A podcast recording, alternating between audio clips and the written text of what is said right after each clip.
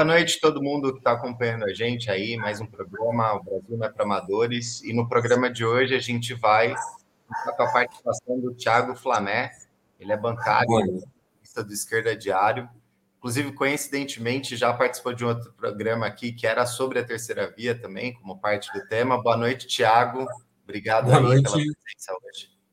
Boa noite, Danilo. É...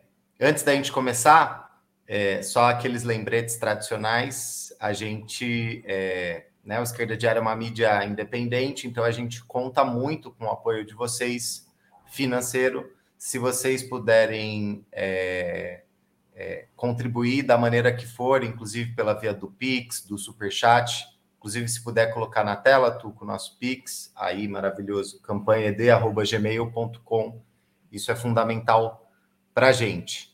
É, e além disso, né, sempre reforçar o pedido de compartilhar a live, curtir ela, é, em especial agora quando está ao vivo, mas também quando ela termina, porque isso ajuda a aumentar a visualização. E lembrando também que sempre que a gente termina nosso programa, a gente sobe ele para o Spotify e você consegue também ouvir o programa lá.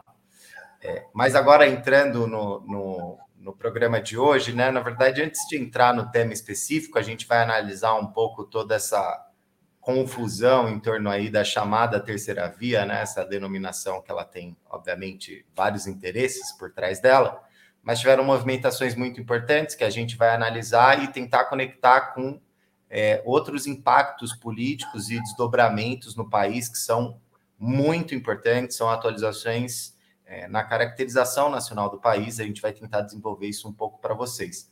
Mas antes de entrar especificamente no tema, é, para não deixar de né, é, mencionar acontecimentos internacionais, em geral nos programas, sempre que tem algo novo, importante, a gente começa comentando sobre isso. É, e no programa de hoje a gente não queria deixar de mencionar a situação no Peru, né? São oito dias de mobilizações já muito fortes, impulsionada por camponeses pobres, trabalhadores dos transportes, e que estão sendo violentamente reprimidas né, pelo governo do Castilho. São mobilizações que se colocam contra os planos econômicos do governo, né? É, e que já tem como saldo, por exemplo, quatro mortes, um processo é, violento, repressivo muito forte desse, né, que foi propagandeado é, por parte da esquerda, inclusive como um é, suposto governo de esquerda, etc., e que é, na prática a gente está vendo é, o resultado que isso tem né, contra a população pobre, população trabalhadora. É, o Boric também, alguns dias atrás, é, mais, um pouco mais de uma semana atrás, também já reprimiu uma mobilização estudantil no Chile, na frente do palácio, assim que assumem rapidamente já é, voltam né, à repressão estatal contra as mobilizações sociais. Mas mencionado isso, mais de passagem, vamos começar o programa de hoje é, pela introdução, né? Na verdade, várias pessoas ficaram sem entender um pouco tudo o que aconteceu é, com dois dos candidatos, digamos, proeminentes da chamada terceira via, né? O, o Dória e o Sérgio Moro, né? O João Dória e o Sérgio Moro. Inclusive com acontecimentos ali que eles se desenvolveram quase que concomitantemente, no mesmo dia.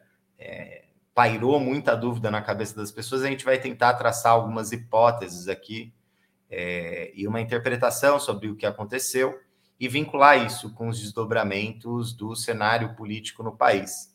Então, resumidamente, todo mundo viu né, que o Dória ameaçou é, desistir da, da candidatura para a presidência.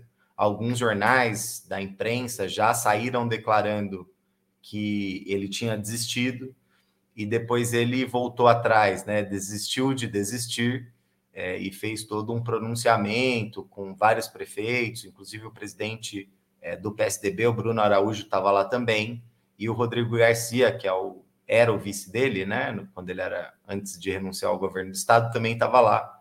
E aí, nesse momento, ele é, mantém a candidatura presidencial dele, é, afirmando né, que vai concorrer etc. É, e o Sérgio Moro também né, saiu do Podemos, se desligou do Podemos é, e se filiou à União Brasil, inclusive com repercussões internas de alas diferentes do União Brasil, tudo isso meio que acontecendo ao mesmo tempo. Então vamos tentar analisar por partes, né, é, o que tem de relação em cada movimentação de cada um desses dois é, candidatos para a gente depois ver o que expressa, né? Porque é, obviamente isso não, não é preciso é, muita interpretação, expressa uma crise forte da chamada terceira via. Mas assim, em primeiro lugar, é, o que está de fundo nessa movimentação do Dória é a movimentação dentro do PSDB, pelo controle, inclusive, do próprio partido, que faz parte dos cálculos gerais, né? É, que estão colocados nessas movimentações, pela candidatura do Leite, que era o governador do Rio Grande do Sul, inclusive renunciou ao cargo né, de, de governador justamente para poder concorrer. A questão é, como vocês se lembram, é, o PSDB passou por prévias, prévias bastante tumultuadas, as eleições foram paralisadas, teve denúncia de fraude, problema aplicativo, né? Várias coisas a gente nesse programa, inclusive que o Thiago participou, a gente analisou detidamente esse momento. É, mas justamente o que estava é, colocado é que o Dória ele necessitou fazer essa medida, é, digamos, uma medida extrema, é, para conseguir garantir que o seu nome é, se mantivesse como a candidatura do PSDB é, para a presidência. Então, assim, de cara tem uma questão aí, porque justamente o partido passa por prévias, o Dória leva elas, mas não garante. Né? Isso expressa uma crise bastante importante. É, a chamada ala histórica do PSDB, que inclusive tem no interior dessa, dessa ala né, setores como Aécio Neves, o próprio presidente do PSDB, o Bruno Araújo, é, querem é, impor a, a, candidatura do Leite nas convenções partidárias que vão acontecer muito provavelmente em junho. Elas podem acontecer até 5 de agosto, mas pelos cálculos aí da corrida eleitoral, é provável que ela aconteça em junho. É, então, justamente, é, é o que estava sendo articulado, abertamente articulado, era é, essa possibilidade do Leite se impor pela via das, da, da convenção partidária e o Dória é, justamente ameaçou não sair do governo do estado. Que implicação isso teria?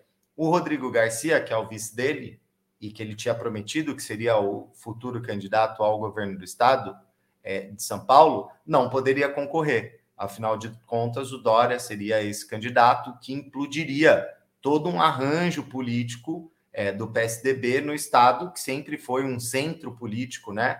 um pilar político é, muito importante dos tucanos. Então, é, inclusive algumas pessoas colo colocavam num sentido, é, num, num, num, sentido de que o Dória fez uma jogada e etc. Na verdade, a gente tem que ver isso, que era um, a última cartada que ele tinha à mão para tentar é, garantir é, a sua vaga à presidência. E no dia seguinte já se mostrou que isso nem isso está garantido, né? O PSDB já anunciou que o Leite vai ser uma espécie de um embaixador do PSDB pelo país. Hoje teve uma declaração do tesoureiro que é mais ligado à ala do Dória e que fala: olha, o Leite não vai receber financiamento nenhum do PSDB para isso. Aí o Bruno Araújo, que é presidente do PSDB, desmente o tesoureiro e fala que ele não tem que opinar na política institucional do partido. Enfim, toda uma situação que mostra, na verdade, o debilitamento do Dória internamente no PSDB, mas e que isso também está ancorado é, nas baixas né, intenções de voto, que tem uma variação de pesquisa para pesquisa, mas o Dória não conseguiu passar ali dos 2%, né? É, então, ou seja, uma disputa fratricida ali, bem importante, que como resultante tem, né, como, é, é, é, é como resultado o, um debilitamento do próprio Dória. E no meio de tudo isso tem a saída do Moro para a União Brasil, partido que se fusionou entre o DEM e o PSL e que é claramente dividido entre duas alas, né? A ala do Luciano Bivar, que era o presidente do PSL, e a ala do ACM Neto, que era o presidente é, do DEM. É, a questão é que essas duas alas elas não têm um consenso em torno é, do nome do Dória, muito pelo contrário. O Bivar ele se mostra como um cara é, apoiador dessa possibilidade, ele fala que o Moro seria um bom candidato, etc. Mas o ACM Neto é bastante resoluto é, que o Moro não vai ser o candidato do União Brasil. Né? Inclusive, diga-se de passagem, mesmo partido que está agora o Arthur Duval, essa turma do MBL, que aonde o Moro vai, eles vão atrás. Né? É, E justamente isso, o Moro, que era o candidato ali, melhor postulado da terceira via, que algumas pesquisas davam 8, 9, né? outras até 10%, hoje está é, tá com a sua candidatura questionada. É, se articulou, inclusive, uma carta interna é, no União Brasil, onde essa ala, encabeçada e dirigida pelo ACM Neto, ameaça desfiliar, né, acabar com, com o vínculo partidário do Moro com a União Brasil. Então, ou seja, é, ainda que o Dória com muito menos intenção de voto, mas tanto Dória quanto Moro eram os dois candidatos ali que ficavam tentando disputar quem seria a cabeça da chamada terceira via. E fato é que esses dois eventos mostraram que ela está numa crise completa, e essa crise está relacionada também ao fato dela não conseguir emplacar como é, uma alternativa eleitoral, como uma alternativa política, mostrando uma debilidade imensa né, de conseguir é, furar, digamos assim, é, as intenções de voto que estão entre o Bolsonaro e o Lula, que estão ali mais é, é, melhor colocados né, na, na corrida presidencial. Ou seja, de tudo isso, na verdade, a gente vai tirar interpretações disso, significa um nível de crise é, né, na chamada terceira via. A gente sempre coloca entre aspas terceira via, porque é uma denominação que ela é bem interessada, né? Como se fosse é, a via alternativa ao Lula ou Bolsonaro, é o, o discurso que eles faziam até então.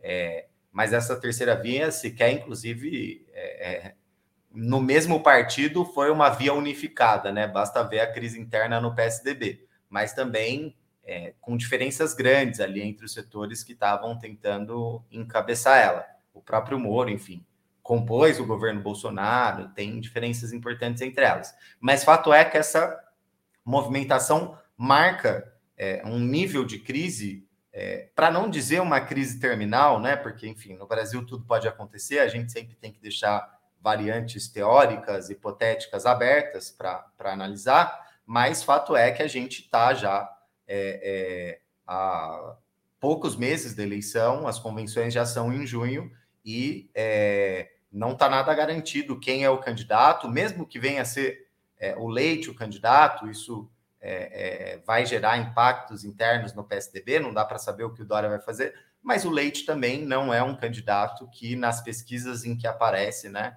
como um postulante, uma figura é, que também né, vai conseguir salvar a terceira via. Na verdade, ela está bastante naufragando é, frente ao cenário político do país. Isso impacta em todos os atores políticos, impacta no Bolsonaro, no próprio Lula e naqueles que defendiam com unhas e dentes até então é, a terceira via. Então, o programa de hoje a gente vai analisar não só né, a constatação da crise, que isso é mais óbvio, mas que efeitos isso gera é, é, mais de conjunto no cenário político do país, relacionando, enfim, com tendências econômicas, da luta de classes, que também estão bem colocadas nacionalmente, não é, Tiago? É, isso mesmo, Danilo é, começar pegando desse, desse ponto, porque terceira via entra tudo, né? É uma definição que, que, que, a imprensa usa, virou uma das grandes definições do cenário político nacional, mas na verdade, se a gente for ver, é uma expressão que em si mesmo significa pouca coisa. É, é, é quase assim: todo mundo que não é Lula nem Bolsonaro é terceira via. Só que você coloca dentro da mesma definição aí setores tão diferentes e enfrentados entre si, por exemplo, quanto Moro e Ciro Gomes, que já nem entra nessas negociações de unificação de candidato da, da terceira via, ele tenta correr por fora. É, mas o próprio, a própria crise que gera a possibilidade do Moro sair como candidato a presidente pela União Brasil é a expressão de, disso, né?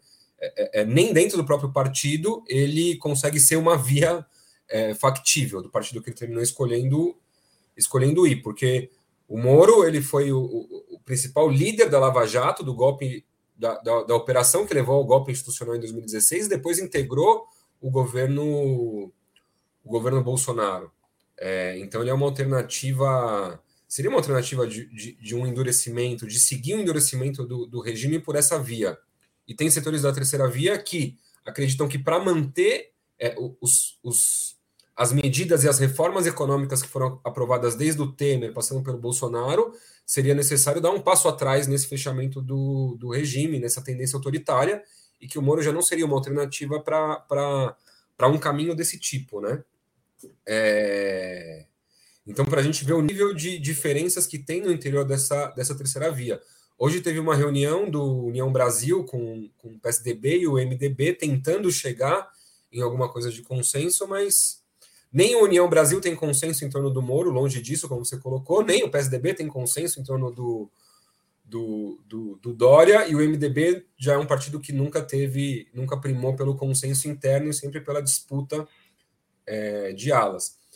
E é interessante ver também, por exemplo, como a imprensa é, antes era tudo centrão e o centrão era até uma coisa boa ali, né? Quando ele era liderado pelo Rodrigo Maia, ficava era meio opositor ao Bolsonaro, a imprensa flertava aí com essa ideia de centrão como um elemento de contenção dos elementos mais à direita do Bolsonaro.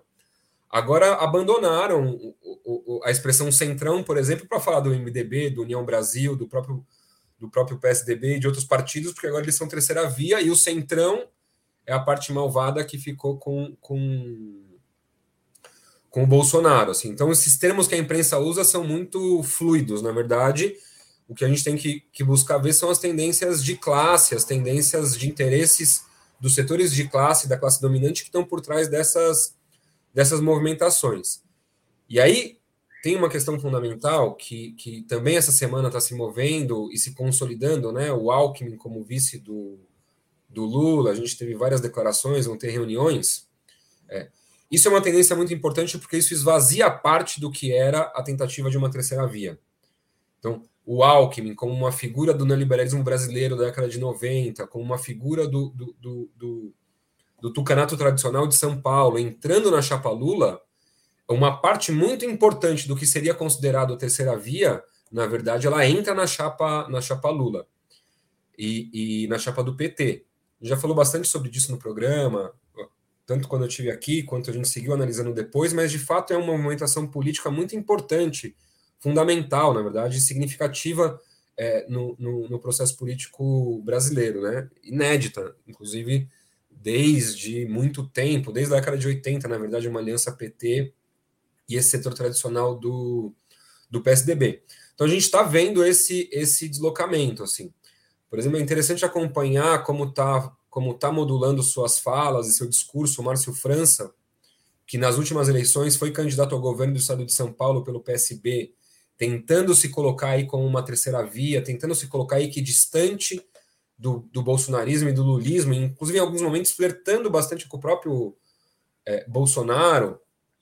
É, hoje ele já se coloca quase como cabo eleitoral do, do, do Lula e ele conversa com o Haddad discutindo qual seria o melhor candidato ao governo do estado de São Paulo pro Lula.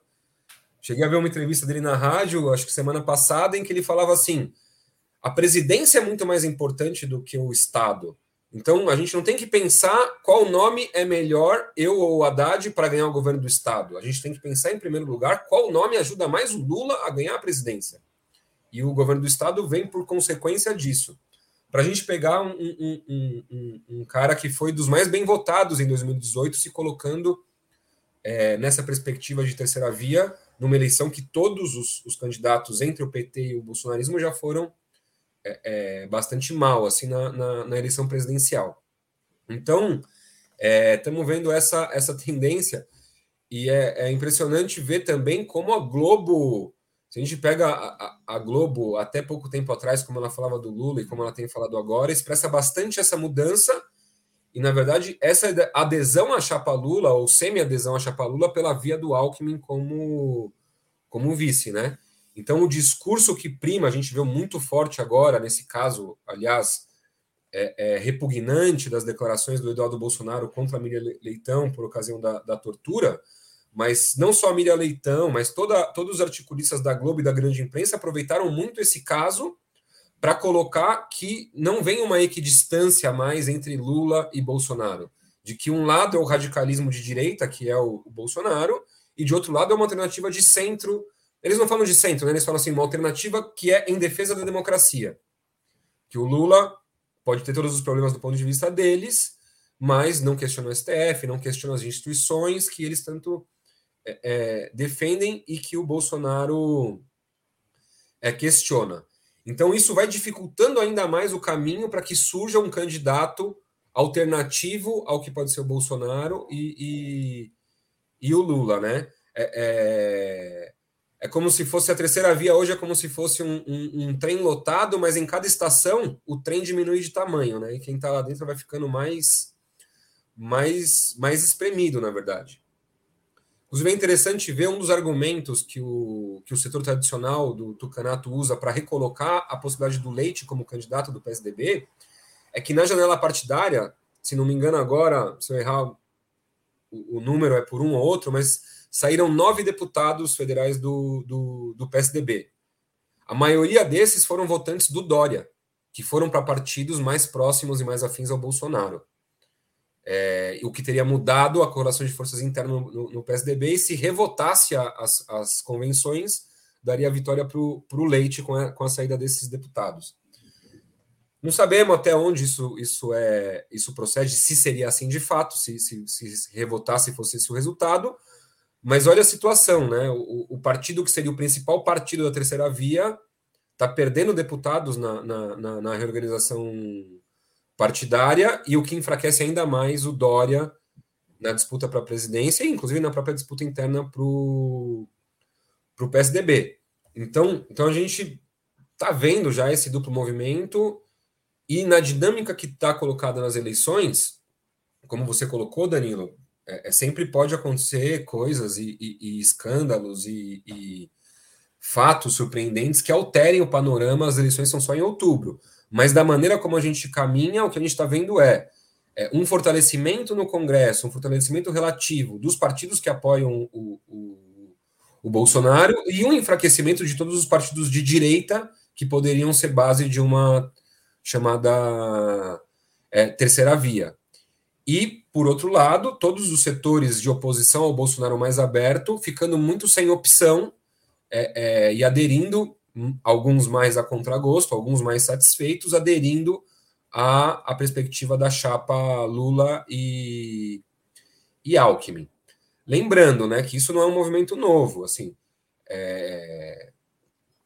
Muitos desses setores governaram com, com, com o PT quando o Lula foi presidente, quando a Dilma foi, foi, foi presidenta, é, é, e inclusive muitos dos setores que hoje estão na base de apoio do Bolsonaro, e que podem apoiar o Bolsonaro no primeiro e até mesmo no segundo turno, possivelmente, também podem vir a compor um futuro, um futuro governo Lula caso Lula ganhe as eleições, como já o fizeram no, no passado, por exemplo, o caso do, do PP, do, do Paulo Maluf, é, que compôs a base de apoio, de sustentação ao, ao, aos governos petistas e que, inclusive, tem aquele famoso aperto de mão promovido pelo Lula com o Haddad, é, na, na, na, na, campanha, se não me engano, de 2012, em que o Haddad saiu é, eleito prefeito de São Paulo com o apoio do, do, do, do Paulo Maluf. Então, é toda uma situação aí que, que, na verdade, vai se definir muito quem que vai realmente sair mais fortalecido do primeiro turno das eleições. Há pouco tempo atrás, a gente estava vendo uma tendência de uma avalanche pró-Lula no, no, no, conjunto do regime político, junto com as pesquisas de opinião. Só que de um tempo, de uns tempos para cá, é, o Bolsonaro tem se recuperado, não alcançado o Lula, mas tem recuperado um pouco da popularidade do governo e de intenções de voto no primeiro turno e se fixando aí como como como o principal candidato que pode pela direita fazer frente ao ao Lula. É, então, o cenário posto dessa maneira, a gente está também vendo como parte disso o discurso do, do, do clã Bolsonaro voltando a se radicalizar, né? Porque é uma forma que, que, que o Bolsonaro vê de realmente garantir no primeiro turno esses 25%, 20, 25% de eleitorado mais duro que teria o Bolsonaro, que, frente ao fracasso de todas as alternativas da chamada terceira via, seria o suficiente para garantir o Bolsonaro é, no, no, segundo turno. Junto com isso também, é, a gente viu um, um, uma movimentação muito forte no setor militar de apoio à candidatura a Bolsonaro.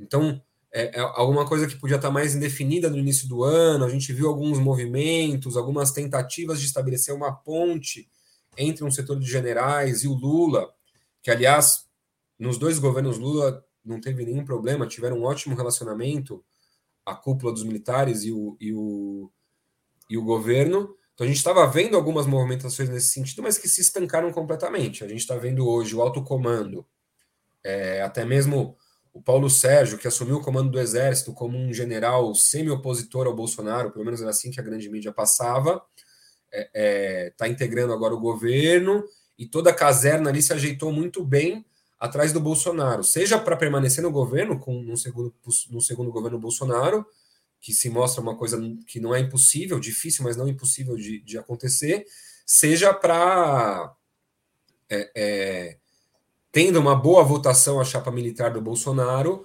negociar depois a integração num futuro governo Lula-Alckmin em muito melhores condições, sem correr o risco de, de, de perder muito, muitas posições. Né? O Lula reagiu retoricamente a essa movimentação dos militares, falando que vai ter que desocupar 8 mil cargos comissionados que estão ocupados por militares. Esse número certamente não é, não é preciso, pode ser mais, pode ser menos assim como a declaração do Lula, é, é, vendo de hoje, se enquadra bastante nessa dinâmica da retórica eleitoral de um lado e do outro, né? Vejamos aí se, caso o Lula ganhe, se primeiro de janeiro essa devassa prometida pelo Lula vai ser, vai ser cumprida. A gente já tem na, na, na história uma experiência de que 2002 era a máquina ocupada pelos tucanos e a promessa era né, limpar a máquina da herança tucana, e um dos primeiros atos do, do governo Lula recém-impossado foi colocar é, o, o Meirelles no Ministério da Fazenda, que tinha acabado de ser candidato ao governo de Goiás justamente pelo PSDB, ou seja, colocou um tucano no, no controle da, da economia, para a gente ver como essas promessas feitas há tantos meses antes da eleição e há tantos meses e uma eleição antes da posse do futuro governo tem pouca pouca validade, né? Vale muito mais a gente olhar o que as pessoas fizeram ao longo da vida do que o que elas falam. Não, e agora isso já está sendo reeditado, né? O, teve o um encontro da Glaze Hoffman, presidente do PT, com vários empresários, é, grandes empresários, e uma das perguntas foi se ela, se ela manter, se o PT né, vai manter o Campos Neto como presidente do Banco Central, esse ultra neoliberal, e ela garantiu que sim, né? Já deu as cartas de garantia aí. Inclusive, ele, há pouco tempo atrás, já tinha dado, ele mesmo, emitido uma sinalização para o Lula falando que o mercado financeiro estava tranquilo, que a bolsa ia muito bem, porque inclusive o mercado e o capital financeiro já tinha precificado o Lula, né? Ou seja, é, indicativos muito importantes de não só de aceitação, mas de buscar compromissos políticos, né, desse setor do capital financeiro com o próprio Lula. Mas retomando alguns aspectos para a gente é, ter como uma definição bem importante, primeiro, em relação às declarações desses setores da imprensa, em especial da Globo, é, o Tiago citou a Miriam Leitão, a gente poderia citar também a Catanhede, que escreveu uma coluna falando que a terceira via é, é uma tragédia completa, etc. Esses setores eles vocalizam muito a política do Partido Democrata é, norte-americano, né, do Biden. Inclusive, a gente tem que lembrar que em novembro tem as eleições de meio de mandato nos Estados Unidos. O Biden não está bem, está bastante desgastado.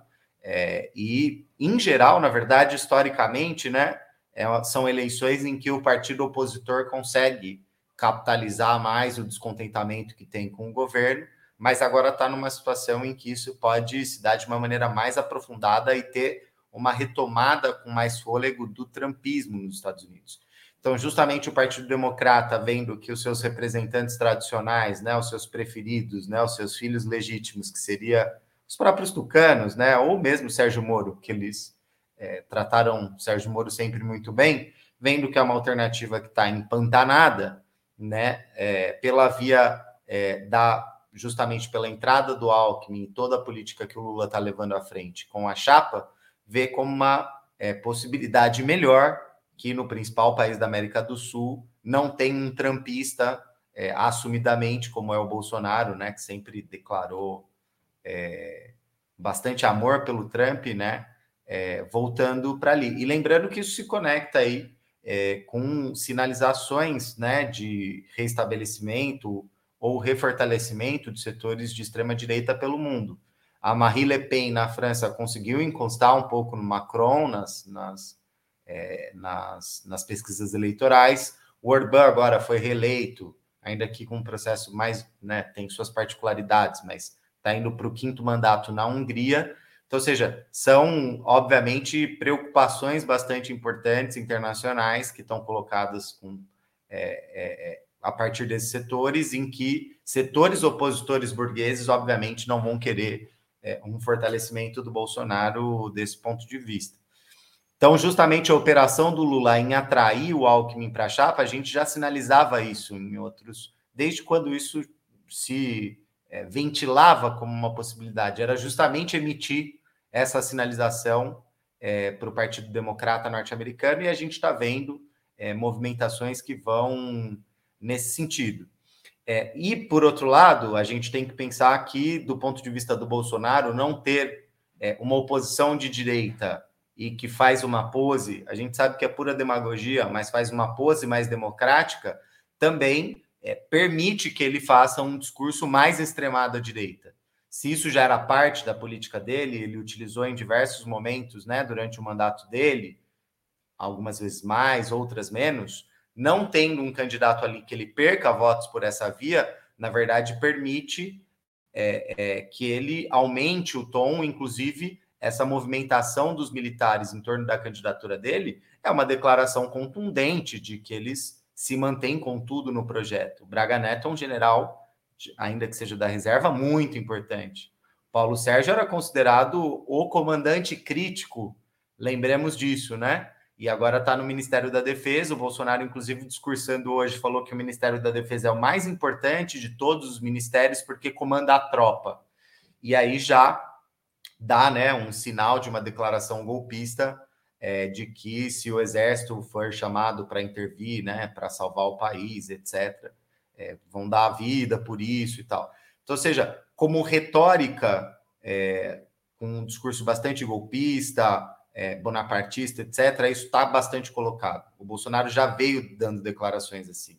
Ele voltou com a retórica sobre é, os votos no Brasil, que os votos no Brasil vão ser contados e que três é, pessoas de toga não vão mandar no futuro do país. É, esse tom já voltou. Lembremos que esse tom tinha diminuído bastante esse conteúdo dessa retórica, é, principalmente depois do que foram os atos é, do ano passado em frente ao STF, que, enfim, ele teve que recuar naquele momento, inclusive é, os militares nesse momento também saíram um pouco do é, protagonismo político. Então, ou seja, é uma tendência que isso é, retome é, um discurso mais ofensivo, mais abertamente golpista. Se o Bolsonaro vai ter uma. Oi? Não, sobre isso, não sobre isso ainda, porque até é uma coisa que, que é bem importante, se deduz um pouco do que você estava falando, Danilo, que para os próprios militares, essa radicalização do discurso do Bolsonaro ela, ela cumpre um papel bastante importante, na verdade, porque uma coisa é os militares terem sua imagem ligada a um governo que sai com um prestígio baixo. E vamos colocar 30, 35% de prestígio pode ser um prestígio baixo para um governo. Outra coisa é um candidato que faz um discurso abertamente golpista, reivindicando ofensiva e abertamente o golpe de 64 e os torturadores ter 30, 35% de apoio. Isso para os militares quase que funciona como uma garantia para não ter, por exemplo, uma comissão é, é, da verdade, que já foi muito pouco profunda no governo Dilma, mas não ter uma reedição desse tipo no, num próximo governo Lula, por exemplo. É, é, é, os votos do Bolsonaro vão ser também uma legitimação da política golpista e da história dos militares. Então, mesmo perdendo, é muito importante assim. É, então tem um conteúdo aí que vai para além né, do que é melhor eleitoralmente, dos cargos, etc., que, que, que é um, uma reserva ideológica que os militares não querem abrir mão nesse momento.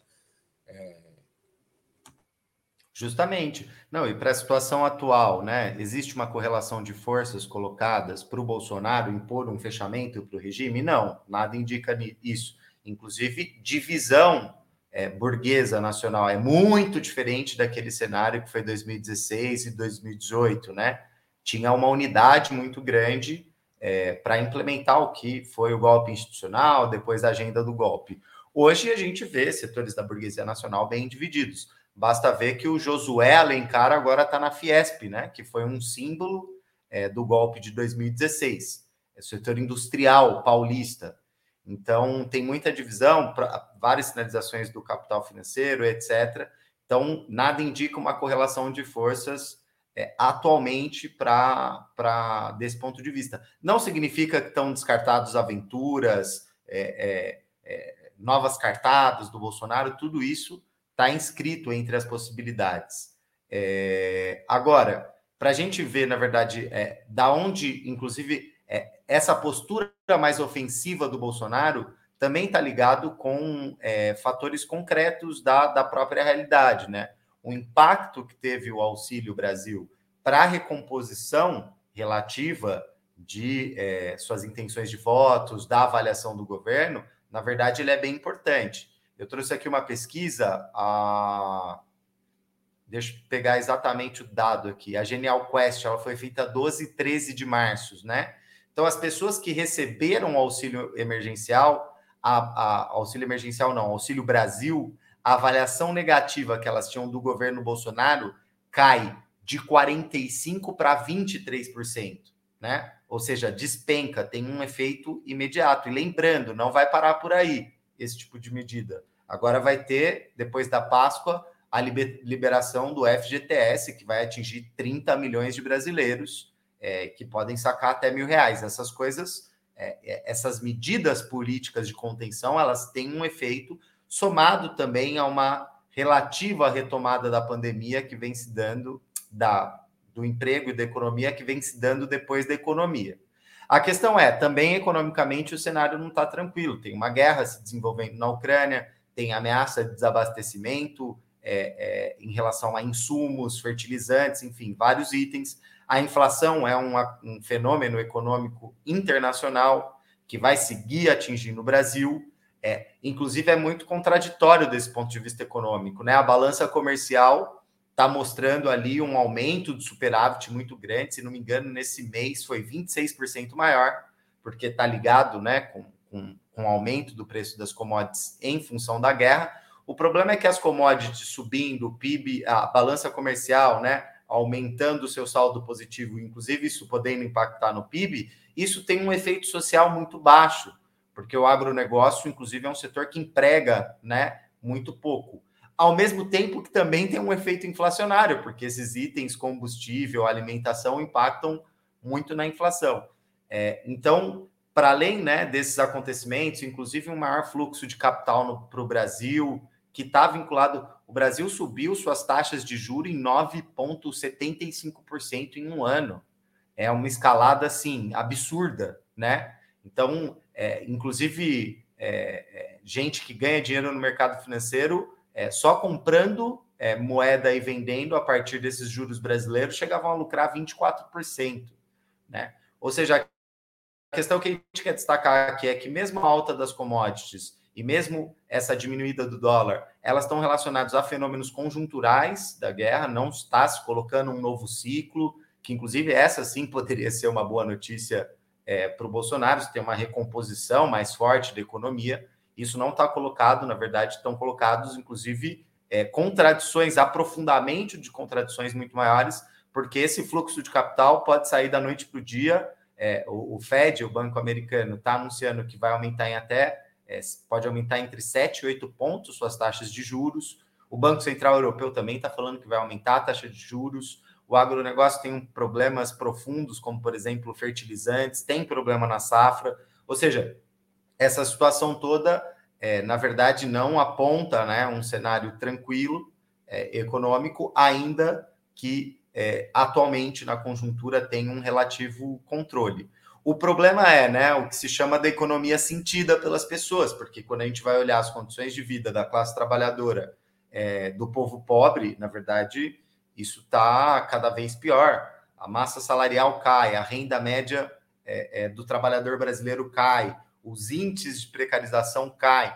Inclusive, os analistas às vezes falam, né? Não, o desemprego caiu. Aí você vai analisar a taxa de ocupação, ela não cresceu. Então, ou seja, as pessoas simplesmente deixaram de procurar emprego.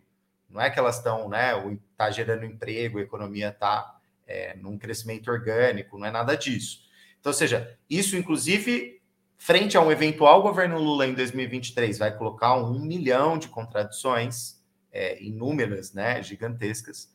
É, mas atualmente, inclusive, é, é, elas podem provocar, inclusive, mudanças mais disruptivas, inclusive esse cenário inflacionário, é, combinado, inclusive, né, a, a, a, é, ao que foi o arroxo salarial de uma série de categorias é, das mais diversas, inclusive do funcionalismo público, vem sendo um motor um pouco de algumas lutas, né, Tiago? Processos de luta de classes é, que estão se desenvolvendo nacionalmente. Não sei se você queria comentar um pouco disso.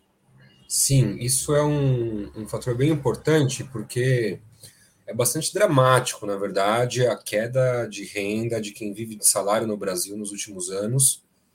É, já antes da pandemia vinha, vinha isso em curso, todos os ataques fazendo efeito e sendo implementados, né? Então hoje as pessoas trabalham como nunca e, e ganham menos do que, do que sempre. É, então é uma situação bastante, bastante dramática desse ponto de vista, na situação de vida. É, aí a gente não está nem falando do nível de desemprego, de desocupação, né? A gente está falando daquelas pessoas que ainda conseguem arrumar, arrumar um, um, um trabalho e que trabalham para ganhar, trabalham muito mais para ganhar muito menos. É, isso não é uma coisa pontual do que a gente está vivendo no Brasil, uma coisa momentânea, né? Isso é, é, o sentido geral do golpe institucional e de todas as medidas que foram sendo aplicadas. Algumas delas, inclusive, já começaram a ser aplicadas no último período do último governo Dilma e se intensificaram muito a partir do governo Temer e com o governo Bolsonaro, e agora a gente está vivendo as consequências delas. Então, quando a gente vê uma incipiente onda de greves, e não é à toa que essa, essa, essa, essa, essas greves que acontecem por reposição salarial acontecem, sobretudo, nos setores do funcionalismo público, porque é, é, os funcionários públicos, por causa de uma lei do governo Bolsonaro, tiveram dois anos de congelamento de salário, né? De aumento zero, ou seja, abaixo da inflação. E agora saiu essa lei, é, existe uma, uma vontade de recuperar perdas salariais aí. Mas essa dinâmica pode ser a ponta de um iceberg, na verdade, porque toda a classe trabalhadora brasileira está nessas condições é, e quando vê a possibilidade, pode ser que se desenvolvam. Então, é um fenômeno muito inicial, bastante contido pelas direções sindicais, que nesse momento apoiam a candidatura Lula, né? A gente está vendo até agora toda uma articulação de todas as centrais sindicais, inclusive algumas que chegaram a apoiar o próprio governo Bolsonaro, a reforma da Previdência. É, é do governo Bolsonaro se rearticulando para dar um apoio mais sustentado à candidatura à candidatura Lula, né? Então, hoje a maior parte dessas greves estão contidas pelos interesses dessas burocracias sindicais, desses sindicatos que apoiam a candidatura Lula é, é, e impedem que essas greves extrapolem né, um marco que seja favorável para a candidatura Lula. Mas isso é a fotografia do que a gente vive hoje. É, é tanto a inflação pode escalar e ter uma espiral inflacionária, a gente não sabe as consequências da, da, da guerra, como greves também, como a dos garis do Rio de Janeiro, que é uma greve duríssima, que foge um pouco dessa regra, do, desse controle das burocracias sindicais, podem funcionar como exemplos que estimulem outros setores. Então, convém a gente estar tá bastante de olho. Agora, talvez o mais importante desse processo não seja como ele impacta na situação política de hoje, mas seja o que ele pode apontar como tendência de um futuro governo, seja ele Lula ou Bolsonaro, onde essa questão da reposição das perdas salariais é, é, vai estar colocada como uma das questões muito importantes, né? A inflação crescendo por um lado, o salário diminuindo por outro. Porque não é só que a inflação cresce, né? Você sai de um emprego e vai para o outro, já vai ganhar menos. Assim, então o salário também diminui. Então, esse duplo movimento para a gente olhar, está se dando essas greves em ano eleitoral, mas para o futuro é uma questão para a gente ver bastante forte, assim, é...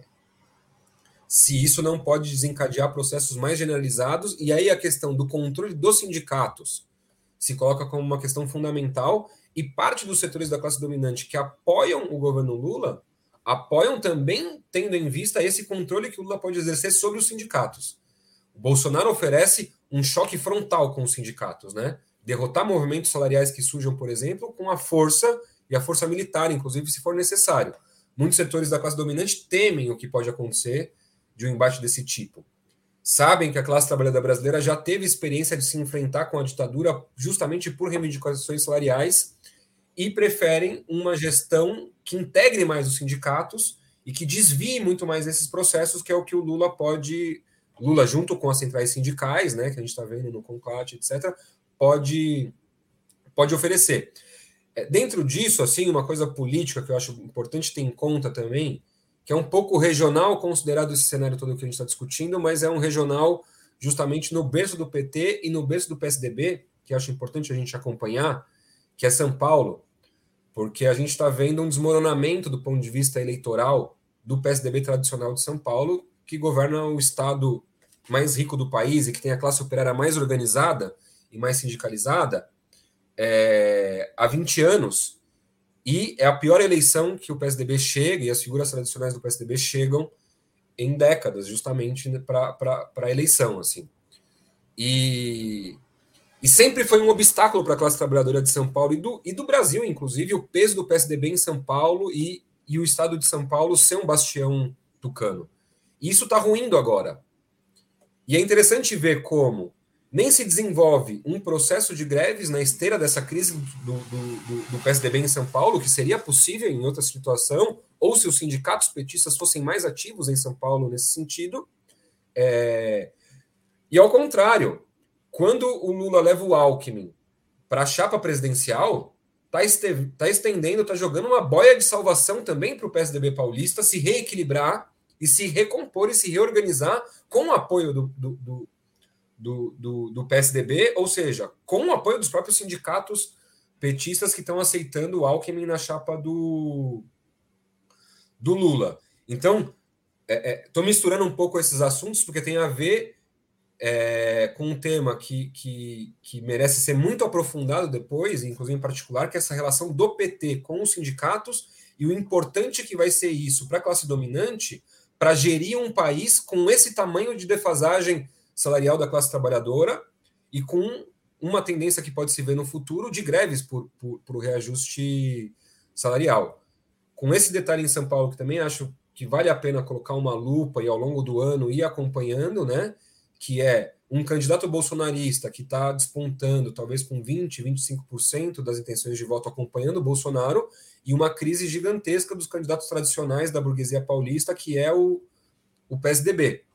É, é, se não fosse tamanha passividade dos sindicatos, isso que eu quero ressaltar, ligando com, com o fenômeno das greves, essa crise do PSDB poderia estar dando lugar a uma emergência maior da classe trabalhadora é, é, frente a essa decadência da hegemonia tucana em São Paulo, mas não é, não é assim. E onde tem greve, como em Minas Gerais, é, é, ela fica dentro do que querem os sindicatos, né, Danilo? Exatamente. Não, e essa a gente tinha analisado isso no programa passado, a crise do PSDB, né? Ela é bastante ocupada, né, no, no regime pela extrema direita. Isso expressa um pouco essa movimentação que o regime político vem fazendo de 2016 para cá. É, então, assim, a gente coloca enquanto tendência, frente a esse cenário inflacionário, né, hipoteticamente, terem greves contra as perdas que tiveram, inclusive algumas já se desenvolvendo, como o Tiago estava é, é, analisando. Só que, de outro ponto de vista, também a gente tem que colocar como hipótese, não é só a gente que coloca, são as grandes agências do imperialismo internacional é, é, que colocam a possibilidade de cenários mais disruptivos, né? Que aí não se dariam pela via de setores mais organizados da classe, através dos sindicatos, mas choques de fome, revoltas, né? É, sociais. A, a gente já tinha analisado isso em um outro artigo. É, a The Economist e o Financial Times dando peso para essa questão. Agora a Stratford vai lá e bate na mesma nota de novo, falando que frente à alta dos combustíveis e a falta é, e o aumento dos alimentos, do preço dos alimentos, o Brasil é um país suscetível é, a mais greves, colocam esse cenário, mas também né, a cenários é, mais explosivos socialmente. O Lula, inclusive, ele foi reabilitado os seus direitos políticos justamente para cumprir esse papel. Frente a um cenário mais incontrolável, é, ele conseguir canalizar e desviar é, um processo desse tipo. Isso ainda, obviamente, é hipotético, tem medidas de contenção que o governo está adotando, como a gente estava é, analisando, Auxílio Brasil, liberação de FGTS, entre outros. A questão é que, do ponto de vista estrutural, isso não sustenta. Então, assim, se a gente for pensar um pouco as tendências do Brasil, por um lado, que tem de novidade na caracterização, para além dessa corrosão, né, desmoronamento da terceira via, é um Bolsonaro mais ofensivo na, na sua retórica golpista. Por hora, o cenário não está colocado que ele vá ultrapassar o Lula do ponto de vista das intenções de voto. A tendência é o Lula ser eleito em outubro, teria que ter uma é, mudança muito importante. A questão é que o Lula vai seguir fazendo esses movimentos e agora vai ser mais ofensivo nisso, digamos assim, de captar os órfãos da terceira via, né? Então hoje ele já fez um tweet que é bem emblemático assim, ele falou assim: "Feliz era o Brasil quando existia dois partidos democráticos que se respeitavam e tal". É justamente ele falando, ó, o Alckmin já foi a minha carta branca, agora, né, não sejam vocês é, tão reticentes, birrentos, né? Inclusive o Maia já deu uma entrevista hoje, o Maia que ele é faz parte da campanha do Dória, falando, ó, o Alckmin é meu amigo, ele tomou uma decisão muito acertada. O Lula ele não é inimigo, ele é adversário. Eu falei para o Dória que ele não tem que atacar o Lula, ele tem que atacar o Bolsonaro. Ou seja, é todo um discurso bem preparatório, bem transitório, de quem já está enxergando um cenário bastante evidente de Lula ou Bolsonaro, é, e obviamente, é, a, como o Thiago tinha colocado no começo da análise, né, a terceira via ela vai se integrando como parte da chapa ali Lula-Alckmin, inclusive, né, é, não só pessoalmente pela figura do Alckmin, mas programaticamente. O programa neoliberal também está é, tá ali sendo colocado é, com peso, né? Só uma coisa, Danilo. Fica à vontade, manda ver.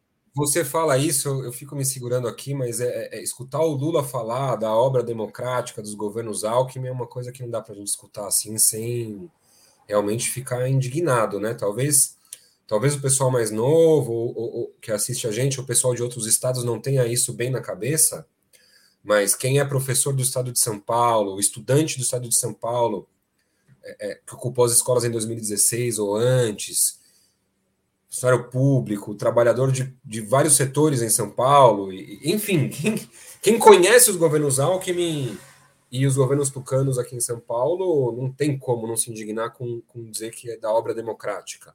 O Alckmin, o Alckmin destronou o malufismo na cúpula das polícias militares de São Paulo, na cúpula da Rota, e foi o responsável desde então por colocar a Rota na rua, o símbolo da polícia militar em São Paulo se tornou, se tornou ele. O Serra, quando foi governador, para imitar o Alckmin, posou lá com carabina na mão para foto e tudo. É, é... Então, assim, perseguições políticas, demissão de funcionalismo público, repressão de professores na rua, repressão de jovens, estudantes, secundaristas. Assim, esse é um pouco o, o, o, o resumo da obra democrática do, do Geraldo Alckmin. Assim. É, interrompe um pouco o fio do, do, do raciocínio, a gente estava indo para outros temas, mas é que realmente essa frase do Lula é difícil, difícil deixar passar. Não, justamente foi muito bom a interrupção, porque justamente qual que é o movimento mais estratégico do Lula? Ele está querendo dar um desenlace democrático ao golpe institucional, né? Dar um coroamento, né? Não um coroamento, porque não necessariamente vai chegar ao fim, mas assim, para dar uma cara democrática para uma série de atrocidades que vieram desde 2016 e a gente não consegue entender a ascensão do Bolsonaro por fora desses acontecimentos. Né? Então, quando a gente analisa o porquê o PT abriu o espaço, é, inclusive para a extrema-direita, não é só pelo fato dele ter feito acordos com a bancada evangélica, com o agronegócio, tudo isso compõe, mas também está relacionado é, é, com essa política é, que o PT sempre teve, é, na verdade, de conciliar com diversos setores e de ir tendo uma política sempre de preservação do regime político. Isso é parte do DNA do PT e agora está sendo nesse novo regime institucional, é, nesse regime do golpe institucional, né? Ou seja, frente ao novo governo Lula, inclusive é, o Boulos mesmo fala, né? O Lula vai revogar as reformas. Tem que ver onde o Lula está falando isso. Mesmo em relação à reforma da, da trabalhista, que né, a gente até analisou isso em outros programas, na verdade, o Lula não está falando de revogar a reforma trabalhista, que ele fala é talvez de incluir trabalhadores de aplicativo como parte de é, contratos regulares e tal. Ou seja, seria um, algo, um detalhe da reforma, não revogar a reforma. Quanto mais reforma da Previdência, que ele nem menciona, é, entre outras, privatizações, etc. Estava elogioso, né? A Glaze Hoffman ao presidente do Banco Central. É, então, essa vai ser a continuidade da, da política.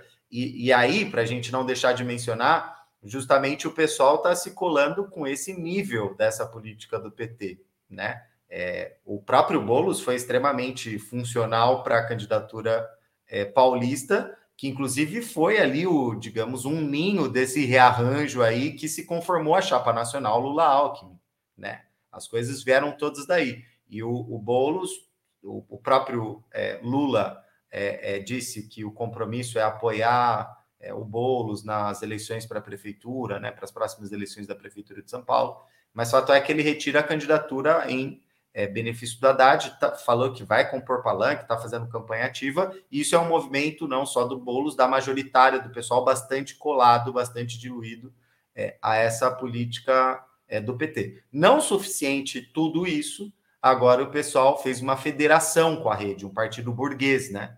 Com um programa neoliberal. Lembremos que antes de Paulo Guedes existir, ficar falando de é, Banco Central, autonomia do Banco Central, quem falava isso em cadeia nacional durante as eleições era Marina Silva. É um programa tucano da rede, né? Sejamos claros ali para não ficar é, é, é, como se fosse a propaganda da Natura, né? É capitalista, é burguês, mas é bonitinho. Não, isso, isso é um subterfúgio da discussão. A rede é um partido burguês, inclusive do ponto de vista das questões democráticas. As suas duas principais figuras, Heloísa Helena, Marina Silva são se colocam abertamente contra o aborto, é, enquanto o Brasil tem um cenário de que milhares de mulheres né, morrem todos os anos por aborto clandestino. Então, justamente é o, o pessoal muito integrado à política do PT, ao mesmo tempo dando um salto de qualidade, é, se integrando, né, fazendo uma federação que atua com o mesmo programa por quatro anos com é, um partido burguês. Então, ou seja, esse espectro todo coloca o quê? Do ponto de vista da classe trabalhadora brasileira, do ponto de vista da independência de classe, é preciso construir um polo que batalhe né, por essas ideias, por um programa de independência de classes frente a essa situação. Do ponto de vista internacional, inclusive, é interessante a gente analisar as movimentações da classe trabalhadora. A gente comentava antes do programa começar, né, Tiago? Um interessante processo de reorganização sindical nos Estados Unidos, teve a criação do sindicato da Amazon, tem criação de vários outros pequenos sindicatos por vários ramos diferentes.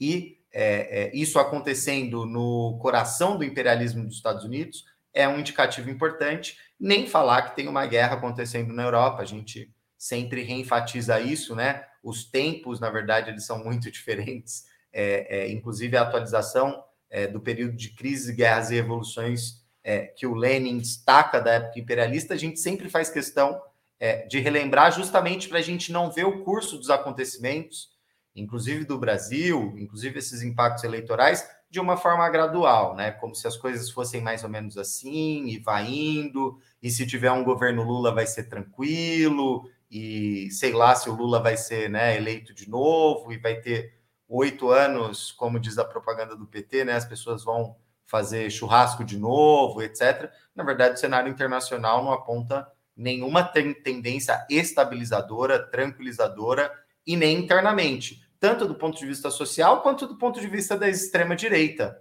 né? O trumpismo agora nos Estados Unidos é uma prova que a extrema direita não desaparece com as eleições. Inclusive essa extrema direita vai estar atuante, né, no país para impor a sua agenda, inclusive é, os militares estão dando fortes indicativos nesse sentido, como a gente analisou, né, Tiago? Opa. Não, sim, Danilo. É... Justamente pegando um pouco daí, dando uma sintetizada em algumas coisas muito importantes que, que, que, que a gente foi vendo a, a, do ponto de vista da análise mesmo, o que significa né, esse esvaziamento da terceira via, é, esse giro da Globo de, ser, de, começar a ser mais anti-Bolsonaro, aceitando a chapa Lula-Alckmin, etc. É... E é muito importante a gente ter em vista. Eu ia até citar, você citou o Lenin numa frase bem mais elevado e fundamental, mas eu ia citar uma outra frase muito mais simplória dele, que é que quem acredita em palavras é um tolo, né? É um conselho que ele dava sistematicamente para a classe trabalhadora russa e do mundo todo. Porque, assim, o que também a gente tem que analisar do ponto de vista do Lula nessas movimentações é que o Lula está conversando com todo mundo.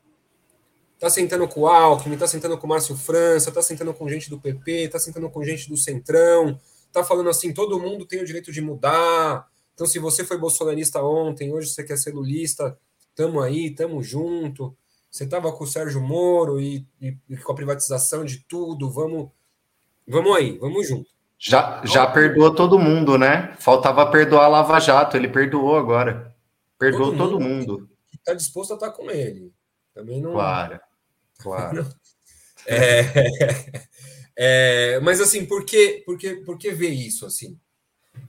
Porque o Lula não está chamando reunião em local de trabalho, não está indo nos bairros de periferia fazendo assembleias populares, ele não está. Não é a classe trabalhadora e o povo que ele está integrando nessas conversas.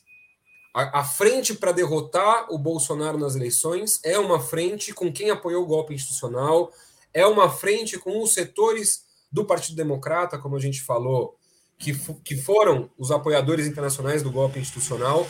É com esse tipo de gente que se, que se está ampliando à frente, entre aspas, porque é essa democracia do Alckmin que vai ser defendida, né? não uma democracia que interessa à classe trabalhadora. É isso que está em curso no, no, no, no país. E, e, o fundamental é isso. A gente, a gente ainda vai ver muitos discursos, porque o Lula hoje fala das coisas porque ele está tendo que compor justamente com o centrão mais neoliberal. Talvez quando ele termine de compor, ele tenha que dar um outro tipo de guinada mais eleitoral para rivalizar com as coisas de extrema direita do, do, do, do, do Bolsonaro.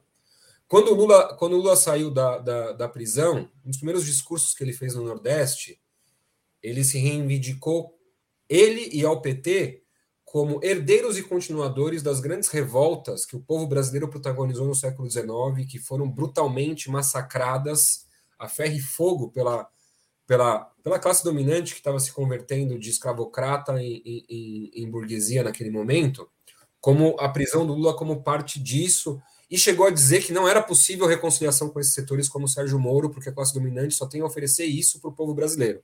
De lá para cá, como a gente vê, o discurso já mudou da água para o vinho e vai mudar mais.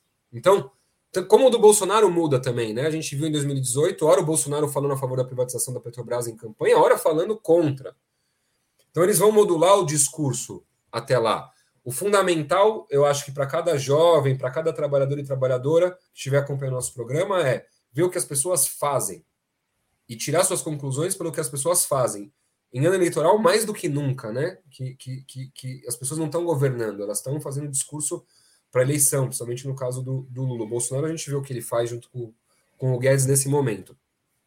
Digo isso porque isso se liga com uma conclusão importante, que a gente está vendo algumas greves em curso, é, é, e dessas mobilizações muito iniciais, o fundamental é justamente que a gente dê a batalha para que surja um polo de independência de classe. Um polo de independência de classe não só sendo a reunião de alguns partidos que são críticos ao PT e que sempre foram, etc., e que querem se manter independentes frente a esse desbarranque do PSOL, que nasceu justamente em ruptura com o governo Lula, quando Lula aplicou a sua própria reforma da Previdência, e agora está voltando né, para o lulismo, então tem partidos que resistem a isso, mas o fundamental é que um polo desse surja nesses processos de luta, para aglutinar, para unificar as forças da classe trabalhadora e da juventude, é, é, para que essas lutas se desenvolvam, porque a gente não pode ter nenhuma expectativa de que uma melhoria fundamental e significativa das nossas condições de vida vai vir de um futuro governo Lula que ganhe do Bolsonaro, né? Está com o Alckmin, neoliberal na vice, vai compor com o Centrão, vai compor com os setores da, da direita. Então, o fundamental é que se fortaleça um setor na classe trabalhadora e na juventude que veja o caminho para melhoria de vida, para novas conquistas, para a derrota da extrema-direita, que, que, como você bem colocou, está se refortalecendo novamente a nível internacional. E não vai ser, nos Estados Unidos mostra isso, não é uma eleição que varre a extrema-direita. São esses processos de luta se eles se desenvolvem, se eles se aproximam, se eles ganham uma expressão, uma dimensão política que podem varrer a extrema-direita. E é, é para isso que a gente que a gente trabalha, né, Danilo? A gente não critica o Lula aqui porque a gente gosta de criticar o Lula. Não, a gente critica o Lula porque sem criticar o Lula não vai surgir um polo como esse, que é a única coisa que pode mudar realmente a dinâmica da situação de vida da, da, da classe trabalhadora brasileira. Exatamente. Estamos é, chegando a uma hora e seis de programa. Antes de começar, a gente tinha falado que a gente não ia passar da uma hora, mas a gente já ultrapassou. Então a gente vai fechando por aqui para não alongar ainda mais. Eu queria dar boa noite aqui para todo o pessoal do chat, mas justamente como a gente já está com o tempo muito avançado, né? Dar um, um oi geral, obrigado pela participação, é sempre muito importante. E daqui 15 dias a gente volta analisando mais esses desdobramentos. Agora a tendência no país, né? São as coisas ficarem mais claras, é, é, o, a temperatura da política subir. Tomara que da luta de classes também suba, é, e a gente vai seguir analisando esses desdobramentos daqui para frente. Então é isso, boa noite, obrigado, Thiago, pela análise hoje. E semana, semana que vem, não, daqui 15 dias, estamos de novo com o programa. Boa noite, Danilo. Até a próxima. Foi um prazer mais uma vez. Boa noite a todos.